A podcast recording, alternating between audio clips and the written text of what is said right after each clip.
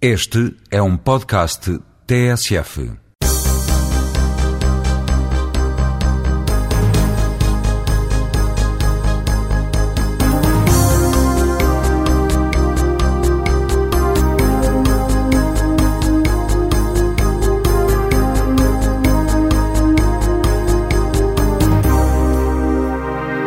Bom dia, estamos no Jogo Jogado, o programa semanal da TSF, em que João Querido Manha, Luís Freitas Lobo e João Rosado falam de futebol.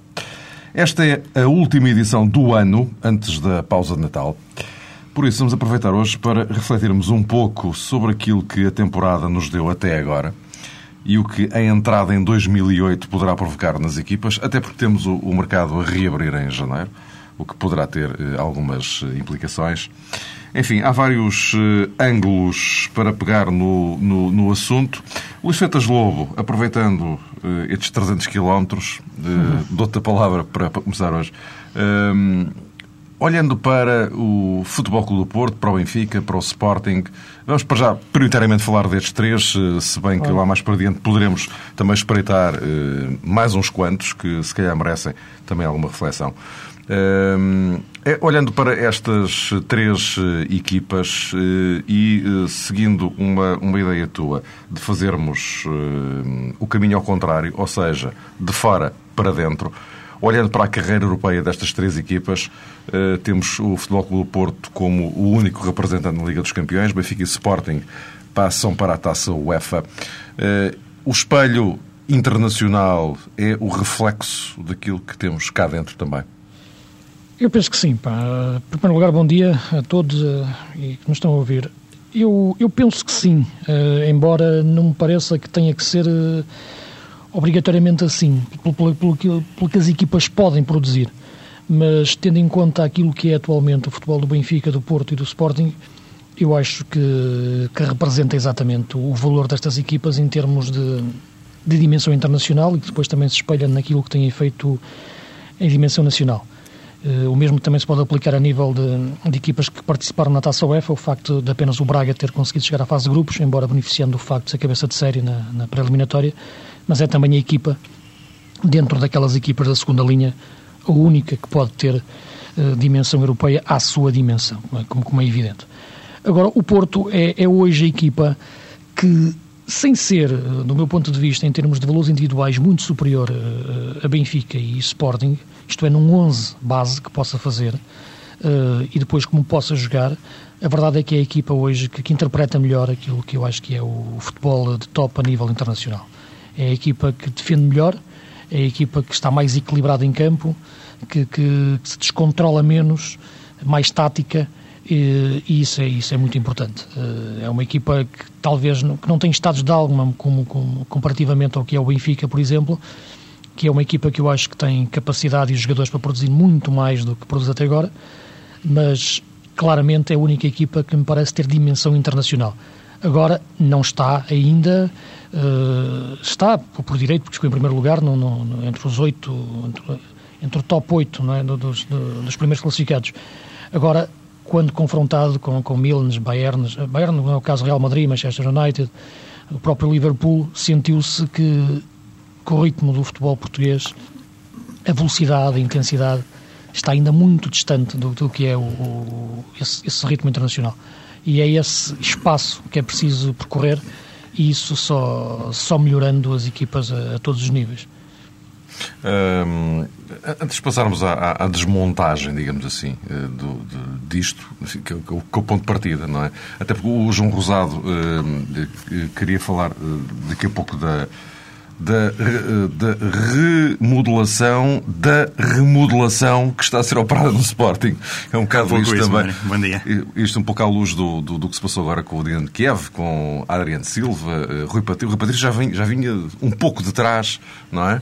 Mas uh, também já entra um pouco neste, nesta... E o Luís Paes? E agora o Luís Paes, exatamente. Uh, mas antes, antes de, de pegarmos nisto, uh, João Querido Manha, Benfica e Sporting aparecem na Taça UEFA. Uh, e isto já é encarado com, digamos, normalidade. Digamos que não há nenhuma surpresa aqui uh, em relação a isto. Ou seja, uh, se porventura continuassem os dois na Liga dos Campeões, eventualmente isso é que poderia surpreender as pessoas. Uh, bom dia. Ora, este estado de coisas, facto, como é que se explica uh, isto, não é? Esta, facto, esta normal, isto é uma não, normalidade. Não ser, que não devia ser normal, não é? E, sim, e, e, é considerado uma normalidade, ou é encarado como uma normalidade, porque os uh, clubes foram descendo um pouco da, do seu nível histórico e aquilo que nós assistimos esta temporada, eu creio que é um, um retrato mais ou menos fiel uh, da hierarquia de valores, que, existe, que de facto existe. Uh, há depois uma, um barulho, um ruído de fundo, um cenário uh, que ainda está muito marcado pelo passado, em que qualquer coisa muito positiva que, por exemplo, o Benfica faça é sempre transcendente e, e catalisador e motivador de um otimismo que muitas vezes se percebe que é exagerado. no contraponto, Uh, o Sporting que cai com muita facilidade no pessimismo, porque ainda está marcado, acho eu, por, por todos aqueles anos de perda do campeonato, de, de convulsões internas uh, que afetaram sempre muito o, o, rendimento da equipa de futebol. E depois existe um Futebol Clube do Porto que uh, voga sobre um oceano tranquilo, calmo, e que consegue exteriorizar Uh, apesar das. Quando eu digo calmo, é no sentido figurado, portanto, eu, o paquete vai bem no, no seu eh, mar, uh, indiferente uh, ao, a tudo o que se passa à sua volta, uma espécie de. de que se configura na, tal asserção da, da, caravana que passa quando os cães estão a ladrar. É um pouco isso que, que acontece com o Futebol Clube Porto atualmente, porque tem toda uma fortaleza de organização que, efetivamente, nestes momentos de balanço é, é o que pesa mais.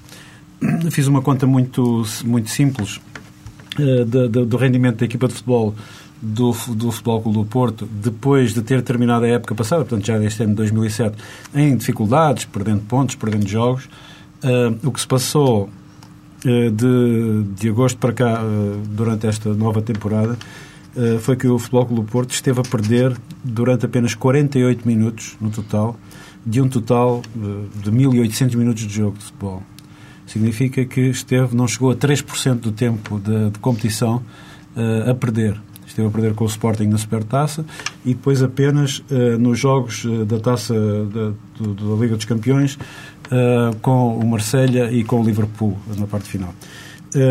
e eu creio que isto é um, um, um retrato que uh, obriga, nos obriga a pensar, porque no contraponto uh, desta superioridade manifesta existe, de facto, um esforço, um trabalho uh, muito complicado dos outros adversários que estão, efetivamente, num patamar inferior. E, por isso, nós olhamos para o final da, da, primeira fase da Liga dos Campeões, vemos o Porto como líder de um grupo, vemos o Benfica um patamar abaixo da sua plataforma de entrada, portanto, entrou como segundo do como grupo segundo e acaba em terceiro. Terceiro. Uhum. Portanto, esse é o resultado negativo. E vemos o Sporting no seu lugar do grupo a conseguir confirmar o terceiro lugar, que não dá mais do que a taça UEFA, graças uh, aos regulamentos uh, que existem uh, ainda atualmente na, nesta prova. E depois temos o Sporting Braga a lutar denudadamente, desenfreadamente, por conseguir agarrar-se a, um, a um, uma quarta posição que eu creio que uh, seria bem-vinda, mas não é sequer ajustada a esse tal eh, poderio dos nossos clubes. E, não tem a ver com a qualidade do futebol, para mim, não tem a ver com a qualidade já das estruturas, nem dos jogadores, nem dos treinadores. Tem a ver com um desajustamento organizacional e que muda muitas vezes, muda demasiadas vezes no seio desses próprios clubes, ao contrário do que acontece com o futebol clube. Há, há 20 e tal anos.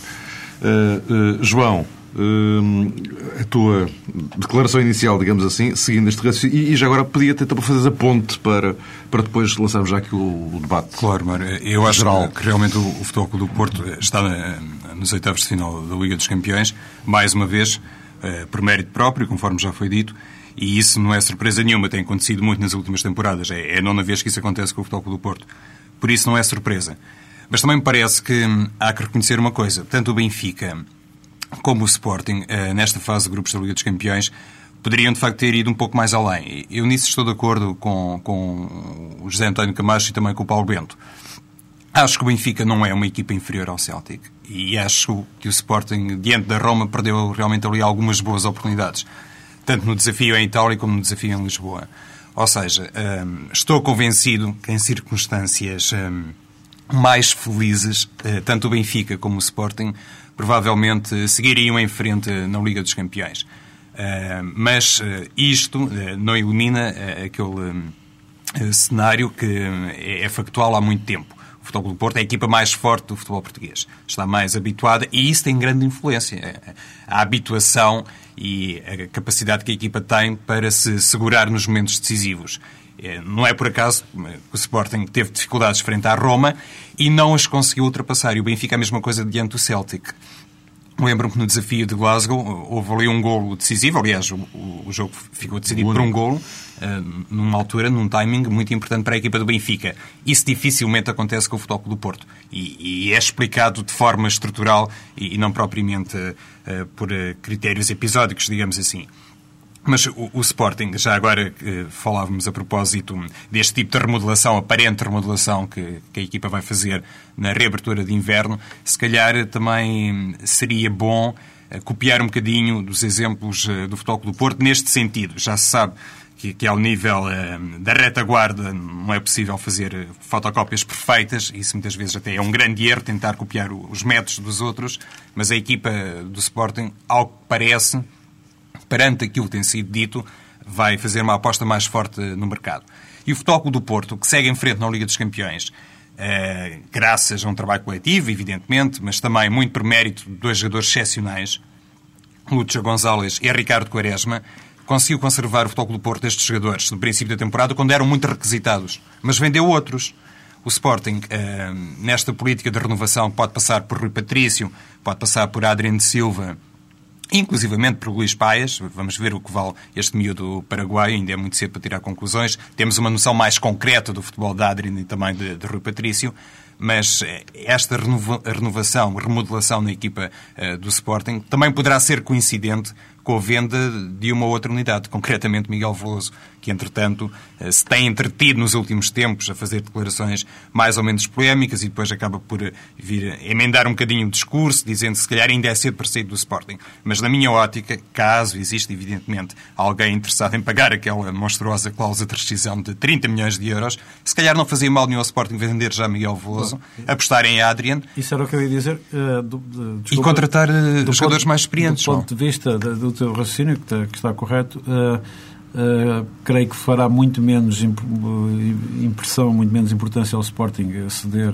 dispensar o Miguel Veloso, do que fez uh, ter perdido, por exemplo, o Nani relativamente à, à renovação que fez esta época. E, e depois há, há, aqui uma, uma questão, uh, talvez central neste âmbito, tem a ver com o seguinte: não é possível uma equipa portuguesa, mesmo ao Futebol do Porto, conservar três ou quatro unidades que se possam considerar referências da equipa.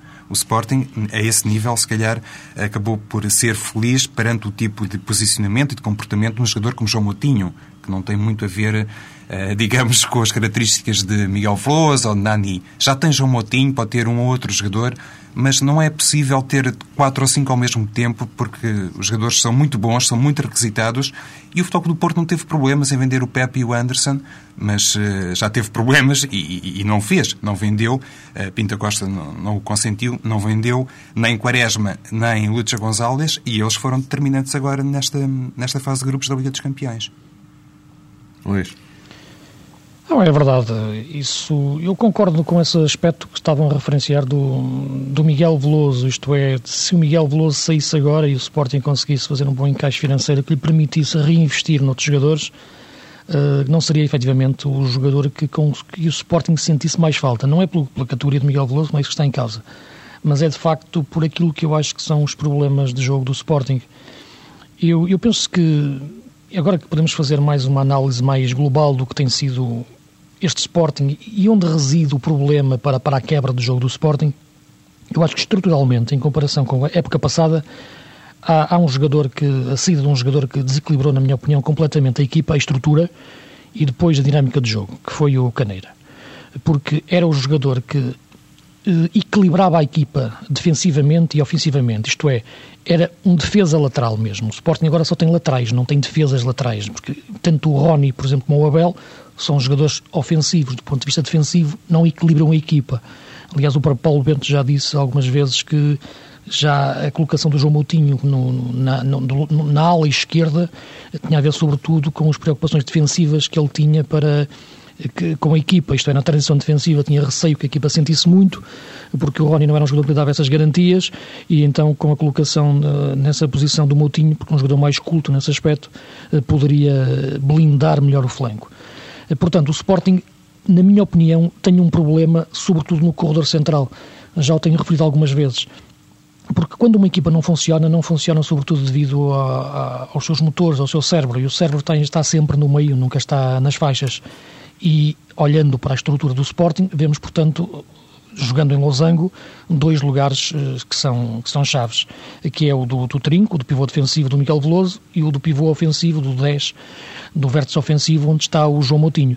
É, onde não tem estado o João Moutinho, tem estado o Romagnoli. E, e o Romagnoli é um jogador que não dá, na minha opinião, a dinâmica necessária uh, para que este modelo do jogo de Sporting funcione estruturado no Losango. Eu posso explicar melhor. Isto é, precisa de um jogador naquela posição que, este, que consiga jogar melhor nas costas do, do, do ponta de lança, ou dos dois avançados, e consiga surgir de trás para a frente em situações de conclusão, ou então ocupar aquele espaço numa posição mais de organizador de jogo. O Romagnoli, se repararmos, é um jogador que tem sempre a tendência de, estando nessa posição central, depois fugir para a faixa. E depois é o, é o médio-ala que tem tendência a fazer uma diagonal. Com João Moutinho, naquela posição, é completamente diferente. Aliás, se para repararem no golo que o Sporting faz, uh, o segundo golo ao Dinamo de Kiev, o Ismailov já não faz esse movimento diagonal, já dá mais profundidade, vai à linha, senta atrasado e é o Moutinho que encosta e faz o golo. Uh, com o Romagnoli seria a tendência do Romagnoli que ia para a faixa e esse movimento já não era possível porque já era o Ismailov que iria para dentro. Portanto, eu acho que o problema do Sporting está exatamente naquela coluna central, pivô defensivo e médio ofensivo.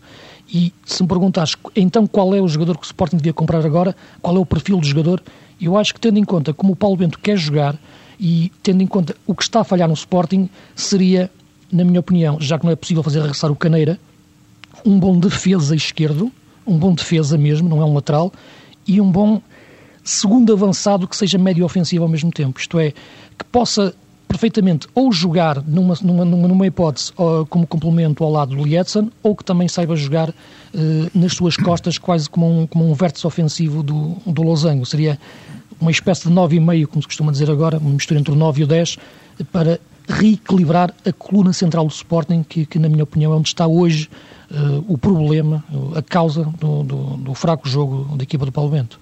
Mais, mais compras possíveis talvez, e, podem alargar para Porto e Benfica a discussão ben, também, não é? Talvez o Benfica queira ceder o Nuno Gomes para essa posição. uh, eu, eu, eu, vi de facto este jogo do, do Sporting com o Dinamo de Kiev e apreciei uh, que a equipa muda, embora seja um jogo uh, difícil de, de, analisar por causa das deficiências e debilidades da, da, da equipa da Ucrânia. Eh, mas com uh, João Moutinho nessa posição de regresso uh, esporádico, não sei se para, para prosseguir, claro. a dinâmica da equipa do Sporting melhorou bastante a esse nível e, de facto, é um jogador que está em permanência naquela posição, que tem aquele espírito de procura da bola permanente e com capacidade de agressividade e de recuperação da bola logo numa, numa, numa zona muito avançada Uh, Romagnoli, nesse aspecto, é apenas um jogador que marca o espaço uh, defensivo, não tem, uh, não tem capacidade de, de recuperação. Uh, e depois, o João Moutinho, de facto, tem esse género tal box-to-box dos ingleses de andar sempre naquela linha central e, portanto, não, continua a fazer sempre um eixo, a garantir que existe um eixo Exatamente. na equipa para um lado é e para o outro. E isso é, isso é fundamental e, de facto, com também uh, a perda, acho que se nota bastante nos últimos dois meses, uh, embora tenha sido até o, a fase em que ele chegou à Seleção Nacional, a perda de, uh, de, lucidez prática do próprio Miguel Veloso no jogo que o distinguiu no, primeiro semestre deste ano. creio que passou a jogar muito mais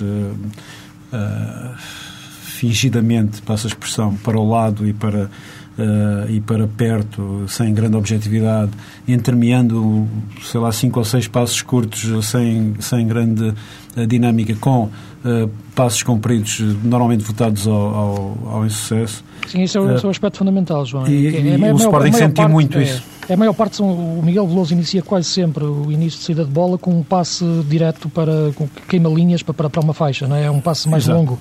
No, o futebol não sai fluido, rápido e apoiado, não é? É, é, uma, é um passo que é sempre a ver se dá, quer dizer, e, e normalmente a porcentagem de sucesso deste tipo de, de, de lances uh, é muito baixa, e isso significa que os jogadores não estão uh, na sua melhor fase, também física. Mas eu acho, João, não sei, se, não sei se estás de acordo, porque eu acho que o, João, que o Miguel Veloso tem sido mais vítima do, do problema da crise do Sporting do que a causa. Isto é, eu compreendo o que estás a dizer, realmente naquela posição, tem que, eu também interpreto isso, e aliás também comecei agora a falar sobre, sobre o Sporting nesse aspecto. Teria que ser um jogador mais rápido na mais, saída de bola. Mais dinâmico. Mais dinâmico, e, mas a verdade é que depois, a forma como se movimentam os três jogadores que estão à sua frente, o, o João Moutinho sob o lado esquerdo, o Ismailov sob, sob o lado direito, e depois o próprio Romagnoli, que não faz esse tal movimento vertical que estavas a referir do Moutinho para, para ocupar aquele espaço, faz com que quando o Miguel Veloso tem a bola, não há um, ele tem que fazer sempre um passo longo porque não existe uma linha de passo curta uh, ao seu lado e, e, a progressão, ele não é um jogador rápido, portanto não é um jogador claro. de progredir em, em tem que se defender, tem que se defender. Não é? Exato. E, e para manter aquela percentagem de, de, muito raros passos errados. Pois sim, porque por... ele não comete erros, não é? Claro, portanto, é? Mas, mas defende-se com passos inconsequentes. Exatamente. Há uma questão importante sim. na minha ótica tem a ver com o seguinte. O Sporting tem que saber, concretamente, o seu treinador, como é evidente, o que quer fazer de João Moutinho, porque o Futebol do Porto tem Paulo Assunção e tem Raul Meireles, que são dois jogadores que naquela zona, embora não jogando exatamente lado a lado, que emprestam uma grande solidez defensiva. E o Benfica tem o Petit, o Katsuranis e às vezes o Biniá. E o Sporting tem na prática Miguel Veloso. É verdade que o João Moutinho dá uma grande ajuda. Mas essa ajuda de João Moutinho naturalmente impede-o de dar um contributo mais ofensivo para a equipa. É isso basicamente que se calhar agora, neste plano, nesta altura de reflexão sobre o mercado e sobre o capítulo das aquisições, é isso que o Sporting deve hum, resolver. Ou seja, João Moutinho serve basicamente para quê? Para jogar na posição 10, ou pode ser um jogador todo o terreno, que, que joga na qualidade inclusive de capitão da equipa e que pode ser aproveitável em qualquer zona essa dificuldade que muitas vezes o Sporting tem em sair, essa sobrecarga uh, futebolística que é associada ao Miguel Veloso tem a ver com, com, isso. Não há ali um jogador claramente que lhe empreste segurança, que o ajude nessas uh, posições. É óbvio também que o Sporting, jogando em 4-2-3-1, poderia resolver isso. Eh, vamos imaginar que Miguel Veloso sairia mesmo do Sporting e então, uh, por exemplo, Adriano Silva e João Moutinho jogariam a, a, par no meio campo defensivo do Sporting. Isso poderia ser já um contributo do ponto de vista tático notável para dar dar a tal solidez, inclusive nas transições do Sporting. Mas para isso é preciso, uma vez por todas, dizer ao João Moutinho: olha, vais ser o estratega do Sporting. Já dá para perceber que, do vosso ponto de vista, o, o Sporting, em relação aos três, eh, é de facto aquele que, nesta altura, talvez mereça maiores cuidados uh, em janeiro. Uh, enfim, isto também deriva um bocado da classificação. Enfim, é o espelho da realidade, não é? Uh, mas, e mais compras? Ali para os lados da luz, um ponta de lança. As negociações para a renovação do Léo estão complicadas. Gilberto é um, é um nome, se é execuível ou não, logo se verá. O Hertha de Berlim também quer renovar com o Gilberto, enfim. São, são, são casos muito semelhantes, o de Léo no Benfica e o de Gilberto no, no, no Hertha. Uh, e o uh, Futebol Clube do Porto, uh, que, enfim, é capaz de não precisar também de grandes compras, vendo bem, não é? A, a equipa do Benfica, de, de vez em quando, é, para-se com este tipo de problemas. É, é evidente que não, não conhecemos ao pormenor o, o tipo de obstáculos ao tipo eh, eh, de pretensões que foram apresentadas por Léo, mas parece-me, assim, para quem vê as coisas por fora, ou um pouco por fora, que é uma. Uh, é um disparate o Benfica deixar sair um jogador como Léo, porque ele tem sido bastante utilizado, tem, tem dado provas de ser um jogador muito válido para a equipa do Benfica e até vai contratar um jogador, ao que parece, se confirmar essa aquisição de Gilberto, vai contratar um jogador que tem mais ou menos a mesma idade de Léo. Portanto, nem esse critério eh, que poderia apontar para alguma veterania de Léo eh, serve para, digamos, tornar mais perceptível essa forma algo estranha como a do Benfica deixaria escapar um jogador tão valioso como é o lateral, dire... Eh, o lateral esquerdo brasileiro, Léo. Eu não sei se é a SAD ou se é o Cabacho. Não... não gosta muito do Eu não sei. Ele pode até não gostar, ideia, Mário, a não ser exatamente o tipo de futebolista que, eh, na ótica de Camacho, o preenche enquanto treinador, hum. olhando para, para o lateral. Mas eu tenho que perceber que já não está no Real Madrid, como é evidente, e que a equipa do Benfica tem algumas limitações. É também nesse sentido que eu acho um pouco estranho, sabendo-se que o clube não pode propriamente eh, despender 100 milhões de euros no mercado de inverno, que tendo um jogador tão válido como Leo, eh, pense que, por um lado, com Gilberto iria resolver mais qualquer coisa. Tenho algumas dúvidas nesse, nesse sentido, independentemente de ser um jogador de grande qualidade, isso é indiscutível, é da seleção brasileira. Mas acho que por aí o Benfica está relativamente bem servido. Tem carências noutras o, zonas. O outro, o outro, lado, por exemplo, é um, é, é, é uma dor de cabeça muito maior do lado direito. Não? A começar uh, na, na, posição defensiva e indo para ali fora, e acho que o Benfica claramente precisa até mais de um extremo direito, deixa-me dizer assim, do que propriamente de um Sim. avançado, embora isso, um marcador de gols dê sempre jeito. Agora, uh, não sei, uh, neste programa creio que, que, ainda não tive a oportunidade de dizer, não sou uh, um grande adepto, colocando no, no, ponto de vista dos clubes, um grande adepto destas contratações de janeiro, porque acho que raramente elas têm efeito imediato. É muito raro conseguir-se contratar um jogador que esteja na plenitude dos seus dotes uh, naquele momento, porque normalmente os jogadores que vêm para o mercado são jogadores ou que estão parados, ou que estão sem clube, ou que estão descontentes e que, portanto, estão a atravessar uh, processos de negativos nas, nas, suas carreiras. Normalmente é isso que, que os caracteriza, exceto se forem jogadores eventualmente estejam noutros mercados com épocas diferentes, que estejam, por exemplo, como no mercado sul-americano, uh, em fase de defeso, mas que esses também vão demorar depois a adaptar-se e a, recomeçar uh, a época para eles, que começa normalmente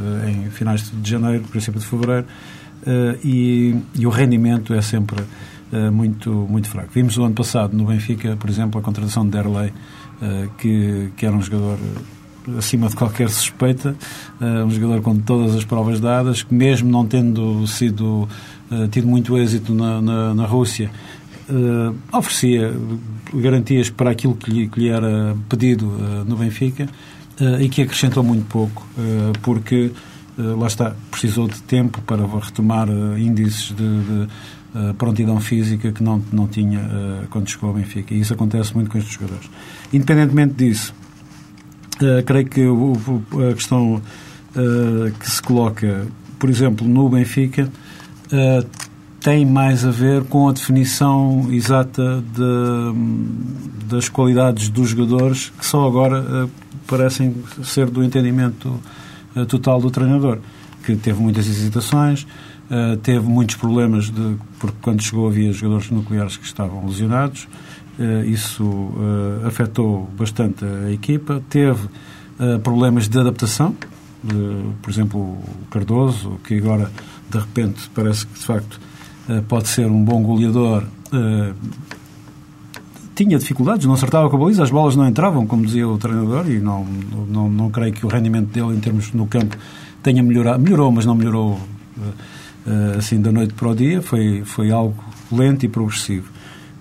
e o Benfica tem efetivamente falta de um de jogadores laterais ofensivos, portanto, os antigos extremos, jogadores capazes de uh, provocar desequilíbrios uh, terminais, levar a bola até à, à, zona limite da, do campo, porque com um avançado com aquela estatura que não será completamente desprovido de técnica mesmo no jogo aéreo, já se viu, é, é preciso aproveitar, é preciso dimensionar, redimensionar a equipa esse, com essa, essas características. E uh, não existem esse tipo de jogador no Benfica. Eh, portanto, creio que é, poderia ser o único complemento uh, para este uh, período que se vai abrir.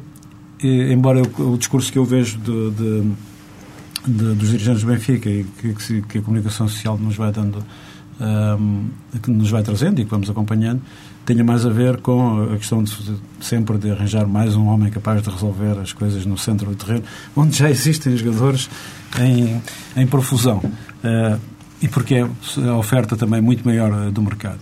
Uh, do ponto de vista do futebol do Porto, só para acrescentar, eu creio que não existe aí qualquer dificuldade, qualquer problema, exceto se houver jogadores para sair, porque toda a série de jogadores que o Porto contratou no, no, no defeso um, ainda estão no processo de, de, adaptação ao clube e, portanto, não se justifica, uh, exceto que seja uh, concluído que, por exemplo, Farias uh, e, algum outro não têm, de facto, categoria para lá continuar. Não creio que haja necessidade de, de reforços. Nem um médio? Não, não sei. Eu acho que o Futebol do Porto poderia contratar um jogador, eh, não diria um número 10, mas um, um, médio de ligação, assim, um pouco ao estilo de Lúcio Gonzalez. Mas isto, se calhar, também depende muito de, de, do tipo de aflição que se vai fazer depois, a propósito é, do futuro da equipa dos não novos jogadores, e, portanto, que eu gostaria também depois de voltar, já agora, em que o, o Porto tem tem o talento de Leandro Lima e, portanto, tem que, tem que, fazer, tem que fazê-lo jogar a pouco e pouco e, portanto, creio que é isso que está na, na, no horizonte. Luís, sem prejuízo de falares do, do Benfica, o Porto não, não tem sequer a janta mais? Janta mais, não. Pode ter. É, não, eu, estou, eu estou a dizer isto. Eu, eu quero que onde é que eu queria chegar. É que, por comparação com o Benfica Sporting, não é? Que andam desesperadamente à procura de mais qualquer coisa que, que, que tem em falta, objetivamente. São casos diferentes, sim. O Porto não tem propriamente grande falta, não é? Repara, o Porto tem eh, várias soluções para, para, para lançar. Agora parece-me que, que não tem, no entanto, alternativas capazes de, de colocar em causa o lugar do 11 titular. Exatamente. Isto é, o Porto está solidificado no sistema tático de 4-3-3, tem três médios que são claramente o motor da equipa do ponto de vista de, de agarrar a equipa taticamente, seja a defender a atacar o Paulo Assunção, o Lúcio e o Raul Meireles mas depois, nos jogos em que é preciso eh, controlar mais o jogo, colocar o meio-campo mais em posse, de uma forma mais cínica, de uma forma mais lenta, falta-lhe um, outro médio. Aí eu vou de encontro ao que o João Rosado estava a referir, outro médio que consiga jogar no meio-campo ofensivo, eh, pensando o jogo mais ofensivamente, mas com cultura também de posse de bola e que permita à equipa jogar até numa estrutura de 4-4-2 em termos europeus. Penso que isso é fundamental, sobretudo a nível internacional. A nível nacional, penso que o Porto não precisa de mais nada. Agora, a nível internacional, sim, para crescer como equipa. Isto, claro, tendo em conta, tendo como, como princípio que não vai ter lesões, porque percebemos que quando o Luz se lesionou, que a equipa abanou logo, mesmo a nível uh, interno. Portanto, seria efetivamente, eu acho que o Porto deveria procurar um médio uh, que lhe desse capacidade para jogar no lugar destes três e discutisse mesmo a titularidade, coisa que não acontece nem com o Casimir Zac, nem hoje com o Leandro Lima, que acho que é um jogador de futuro, mas não me parece que seja esta ainda a época dele no, no Porto, nem Mariano Gonzalez, nem, nem, nem Mário Bolatti, embora Mário Bolatti possa ser uma boa, uma boa aposta no futuro como, como, como trinco ou pivô defensivo. Portanto, seria por aí para além da questão do ponta de lança que, que o Porto tem que resolver, porque Lisandro faz bem o lugar, mas parece-me que se o Porto tivesse um bom ponta de lança que, que esticasse a equipa, isto é, que soubesse jogar de costas para a área, de costas para a baliza e depois recebesse bolas em profundidade, como Lisandro faz, e pudesse depois deslocar Lisandro novamente para, para, para uma ala e entrar de fora para dentro, como ele gosta de jogar, então a equipa cresceria muito a todos os níveis, nacional e internacionalmente. Em relação ao Benfica, deixa-me só referir, uh, diz João, não sei se diz alguma não, coisa. Só perguntar se achas que é possível uh, fazer isso em, uh, assim, em janeiro, quando, quando se coloca essa se, se esse tipo de, de intervenção uhum. pode ter, de facto, se achas que pode ter reflexo positivo no, no rendimento da equipa de imediato. Depende, depende. Eu, eu, repara, uma coisa que eu acho que não se deve fazer nesta altura, eu estou de acordo contigo quando te referias, eu acho que este mercado devia ser visto sempre de uma forma cirúrgica, isto é, a contratar jogadores agora só para colmatar eventuais lesões que a equipa tenha tido de, prolongadas e que, ou então para colmatar uma lacuna muito específica que se tenha verificado. Tudo o resto são, são, são, são vícios caros que não, que, não, que, não, que não levam a lado nenhum. Uh, não me parece que o mercado sul-americano seja o melhor, porque os jogadores chegam aqui desgastados depois de uma época inteira. São jogadores com um ritmo de jogo diferente, vão ter que se habituar e depois não há tempo para se habituar. Aqui tem que chegar e jogar. Portanto, não é fácil encontrar neste momento um jogador referenciado.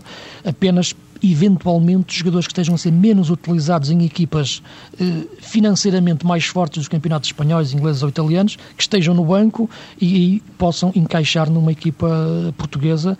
Eh, o que seria impossível no início da época pode ser possível a meio da época se estes jogadores não tiverem a ser utilizados. Penso que será a única hipótese que eu vejo para Porto e Benfica Sporting se reforçarem de forma consistente nesta altura. Tudo o resto serão apostas uh, muito, muito voláteis, que me parece que não terem grande, grande solidez. Mas olha, Luís, mais uma vez aí o Futebol do Porto estará mais à vontade que os outros. Há pouco o Mário sim, Fernando sim. frisava esse, esse aspecto tem a ver com a classificação porque muitas vezes os presidentes eh, dos grandes clubes, mesmo dos grandes clubes, têm muita dificuldade em permanecer indiferentes àquela pressãozinha, ou à grande pressão que vem da massa associativa. Os adeptos esperam sempre qualquer coisa, esperam chamadas prendas de Natal nesta altura. Não, é evidente, é evidente, mas... Eh, e é quem está em segundo e quem está em terceiro, então espera muito mais. Mas é para isso, mas é exatamente é através disso que a gente consegue distinguir aquilo que, é, que são administrações ou direções mais competentes e racionais de outras menos, menos lúcidas e menos competentes. Verdade, é, e há pouco é, o João Querido Manhã é? falava, há mais um jogador para o meio, ou mais um avançado, há sempre um avançado que resolve tudo. Não é? Isso, isso é, é, é, meter um adiamento, não é? Quando exatamente, um adiamento, tem, tem, tem, que existir aqui. Uh, mas há sempre um momento em que isso se paga tudo e neste momento paga-se também. Claro. Hoje em dia os clubes já não podem fazer esse tipo de, de intervenção. Agora, em relação, só para referir em relação ao Benfica, e estavam a falar da possibilidade de algumas contratações e da equipa precisar de, de alguns reforços, agora parece-me que, que é efetivamente a equipa que eu acho que pode evoluir mais. E pode evoluir mais porquê? Porque a maior parte dos jogadores realmente não estão a ser, na minha opinião, utilizados da, da melhor forma. Eu penso que o Benfica efetivamente precisa daquele corredor direito, desde o lateral direito até, até o extremo o ala direito. O Benfica precisava ter ali outras referências, outros jogadores com, com outro nível que, que, que Luís Filipe ou, ou Maxi Pereira, apesar do seu esforço, eh, não têm de dimensão do Benfica, na, na, minha leitura. Agora, mais do que jogadores, mais do que contratar jogadores, eu acho que o Benfica tem que contratar uma ideia de jogo, eh, que é aquilo que não tem. O Benfica já esteve com, com, com Trapattoni, com Kuman, com Fernando Santos, para bem ou para o mal, eh, melhor ou pior. Atualmente o Benfica não tem uma ideia de jogo com Camacho. Eu acho que o Benfica tem é, um, impulsos individuais que cada jogador dá à posição. Agora, do ponto de vista coletivo, eu não consigo detectar um jogar arquitetado uh, na equipa do Benfica. É uma equipa que joga em piloto automático, é uma equipa que joga com formas dinâmicas posicionais que cada jogador dá à posição, mas que depois não consigo detectar ali nenhum princípio coletivo que coloque a equipa a jogar verdadeiramente como equipa. Portanto, tem que contratar uma ideia de jogo clara para, para redimensionar competitivamente uma equipa que eu acho que tem jogadores para fazer muito mais e para, e para lutar pelo título de forma, de forma aberta e não apenas de forma de estado de alma, que muitas vezes é o que Sim. parece que, que, com que o Benfica joga, porque taticamente é uma equipa muito, muito limitada, na minha opinião, e, e, e a responsabilidade disso é claramente do seu treinador, porque a equipa com Trapatoni, com Kuma no Fernando Santos, melhor ou pior, de uma forma menos ou, ou mais atrativa, menos ou mais eficaz, tinha uma ideia de jogo com o Camacho não tenho uma ideia de jogo, na minha opinião. Tenho uma estrutura tática, tem, o 4-2-3-1, que é mais uh, habitual uh, nas equipas de Camacho. Agora, depois, uh, aquilo move-se porque se movem os jogadores e as dinâmicas individuais que cada um tem. Jogar coletivo, eu não consigo detectar neste Benfica neste momento. Ainda agora se viu, isso foi mais latente neste último desafio frente à Académica de Coimbra, porque não estava Rui Costa, quer dizer, estava no banco de suplentes, mas uh, vi-se perfeitamente, então, durante os primeiros minutos, Luís, que a equipa tinha muita dificuldade em se articular. Exato. Uh, meus amigos, estamos nos últimos um, dois, três minutos. Uh, sim, rapidamente, uh, um olhar sobre, fundamentalmente, Vitória de Guimarães, terceiro classificado, Braga, que está ainda na UEFA e com hipóteses de, de continuar. Depois dos três grandes, talvez sejam, enfim, os, as duas referências mais marcantes deste, desta temporada, pelo menos até este fecho de 2007. Tão, rápida, tão rapidamente, e a vitória de Setúbal, sim, num, num outro patamar. Tão rapidamente quanto possível, se, se, se. Eh, Manuel Cajuda, de forma quase cíclica e ultimamente de forma muito repetida, tem dito que já está preparado para treinar um grande clube e há uns anos eh, não estaria. Eu julgo que o trabalho que tem feito no Vitória Guimarães eh, realmente tem sido muitíssimo bom. Vamos ver o que dá o jogo de hoje diante do Futebol do Porto, mas eu diria que as equipas dos Vitórias, o de Setúbal e de Guimarães, têm sido de facto as grandes sensações deste campeonato, mas de alguma maneira também sensações esperadas, porque Carvalhal e também Cajuda são excelentes treinadores, muito mais eh, novo Carvalhal, mas penso que são, de facto, clubes que têm resultados e, simultaneamente, praticam um belo futebol. Luís. Eu parece-me que o Braga é a equipa com mais soluções e com mais, e, com mais capacidade para, para se aguentar no. Pelo menos intrometer-se intrometer entre os três grandes. O Guimarães está a fazer uma boa época, mas não parece que tenha as soluções que o Braga tem. Aliás, nota-se isso a nível internacional. O Braga fez um excelente jogo com o Bayern Munique. A equipa cresceu muito. Uh, agora, o Braga vive é uma instabilidade completa a nível de técnico que me parece que, está a impedir o crescimento natural da equipa depois da saída de João Ferreira. O Braga, depois da saída de João, já teve três ou quatro treinadores, desde Carvalhal, Rogério, Jorge Costa, agora o Manuel Machado. Portanto, é essa instabilidade que, que eu penso que nasce da e forma. Onde é que começa? Onde começa claramente no Presidente, como, como, é lógico.